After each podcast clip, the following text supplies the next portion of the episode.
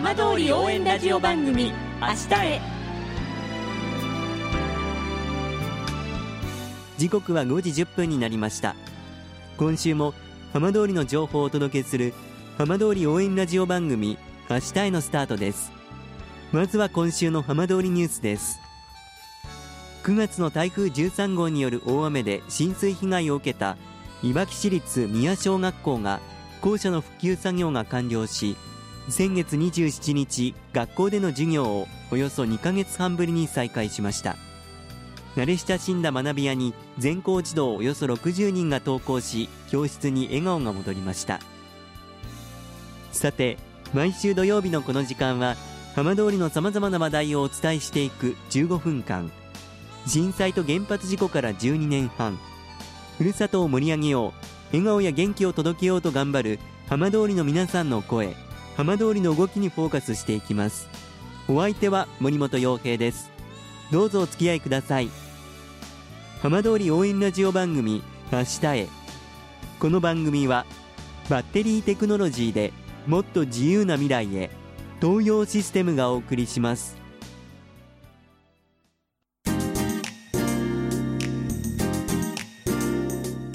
代わっては浜通りの話題やこれから行われるイベントなどを紹介する浜通りピックアップです。先月双葉町のガソリンスタンドに震災後初めて洗車場がオープンしました。今週は双葉町でガソリンスタンドを営む伊達屋の吉田智成社長にお話を伺います。吉田さんこんばんは。こんばんは。よろしくお願いいたします。よろしくお願いいたします双葉町にガソリンスタンドが再開しまして、まあ、6年ほど経ったかと思いますが、はい、改めて今どんな思いでしょうか、えー、そうですね。あのもう丸6年が経って、うんまあ、あの長かったようで早かったような、えー、なんか目まぐるしく過ぎていった6年かなと思っています。はい。あの今の時期は双葉町のそちらのガソリンスタンドでは作業的にはこうどんなものが一番多いんでしょうか？はいあのまあ、時期的に今はもうあのスタッドレスタイヤへの交換が、えー、ピークを迎えておりまして、まあ、毎日バタバタと、えー、車の出入りがある状況ですね。再開されてからどうでしょうか、この6年で一番今、どんな変化を感じていらっしゃいますか？はいあのー、まあ、再開から、えー、3年程度というのはあのもう復興工事に、えーの件数が非常に多くて、ええ。えー、大変あの忙しい時間を過ごさせていただいたんですが、はい、えー、ここ1、2年はですね、えー、復興工事がだいぶあの落ち着いてまいりまして、えー、代わりにこう一般の方というかお客様というか、はい、そういったお客様があの来店される機会が増えた印象が非常に強いです。はあ、じゃあ少しずつですが、まあ、県内の他の地域のガソリンスタンドに近づいているような部分もあるということですかね。そうですねあのまだまだあのちょっと特殊ではあるとは思いますが、えー、あの再開当時から比べますと、まあ、少し近づいたかなというふうな印象はあります。再開されたのが2017年ですよね。そうですね。まあ震災があってまだ本当に2011年ですから、まあ、5年、6年ぐらいというタイミングで、再開しようと思われたきっかけっていうのは何が一番大きかったんでしょうか？はい。あのー、まあ、私はその震災当時、えー、東京の方でサラリーマンをしておりまして、えー、えー、双葉のガソリンスタンドというのはうちの父が、えー、経営をしていたわけですが、はい。えーまああの復興工事に関わる私の友達であるとか、えー、先輩後輩あとはあの行政の方からスタンドの再開の依頼というのが多々ありまして、ええ、父と相談した結果、えーまあ、父は、まあ、これを機にもうあの一線からは退くということで、はい。まあ、私が父の後を継いで再開をしたわけですけどもあのやはりあのいろんな全国各地から復興の関する工事に作業員の方たちが来られていて、ええまあ、私があの地元としてできること何かと考えたときにやはりあのスタンドの再開が一番なのではないかというふうに思って、ええ。えー、まあ、私が継ぐことを決意したきっかけにはなったんですけども、えや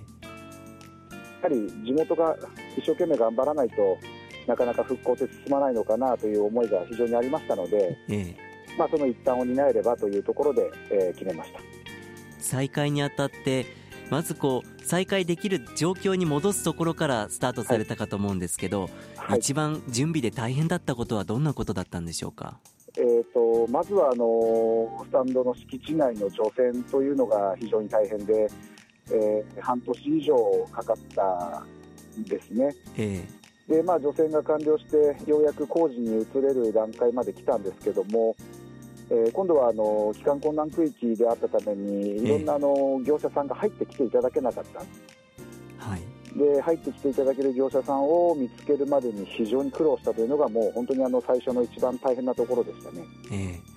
ー、でどんな設備が必要なのかっていうところはどうだったんでしょうか、はい、他の一般的なガソリンスタンドとそのあたりのこう、はい、差というか特殊なところっていうのは、最初の段階では何かあったんですか？え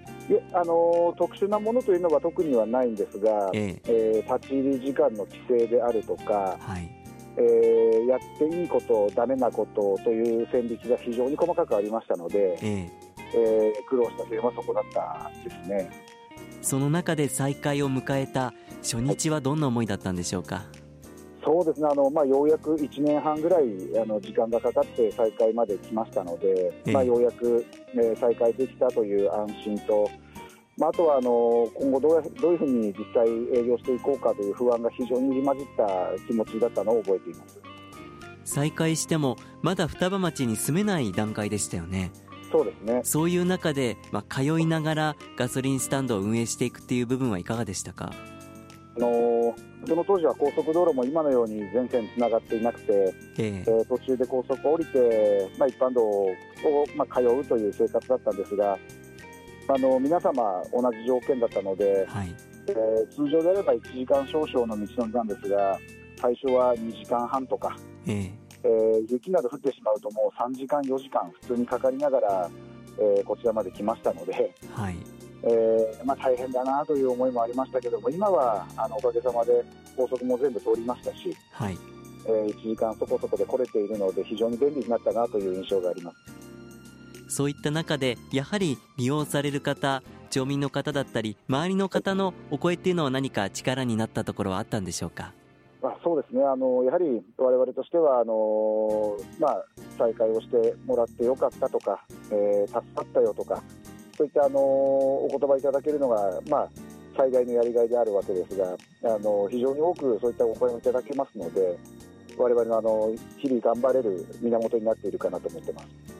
そして先月11月に洗車場がオープンされたということでおめでとうございます、あありがとうございます。これは再開当初から考えるとまた大きな一つ変化なんじゃないですか？そうですね。あのー本当は再開と同時ぐらいにあのこの計画も考えてはいたんですが、えええー、インフラの整備がまだ追いついていないというところがありまして、えーまあ、6年後での、えーまあ、現実になったというところではありますこれもやはり利用したいという声が大きかったんでしょうか？そうですねあのやはりあの現場を行き来する車が非常に多いのであの車が汚れることが多いんですね。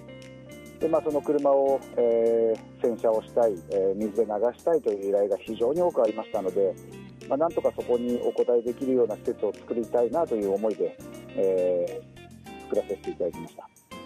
双葉町また一つ復興に向けて進んでいく中でこれからますますこのガソリンスタンドの役割も大きくなっていくかと思うんですが、はい、吉田さんどんな気持ちでどんな場所として運営していきたいでしょうか？まあ、そうですね、あのー、まあえー、生活インフラの一つになるというふうに思っておりますし、えー、やはり、あの、ここで暮らす方、えー、ここで働く方の不便を一つでも解消できたらなという思いを持っておりまして、まあ、あ少しずつではありますが、そこに我々の力が生かせていければというふうに毎日考えています。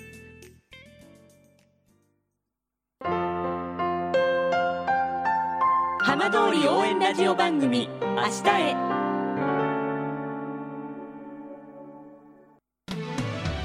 浜通りの情報をたっぷりでお送りしてきました浜通り応援ラジオ番組「明日へ」放送した内容は一部を除きポッドキャストでもお聞きいただけます。ラジオ福島のホームページからぜひチェックしてみてください。この番組はバッテリーテクノロジーでもっと自由な未来へ東洋システムがお送りしました。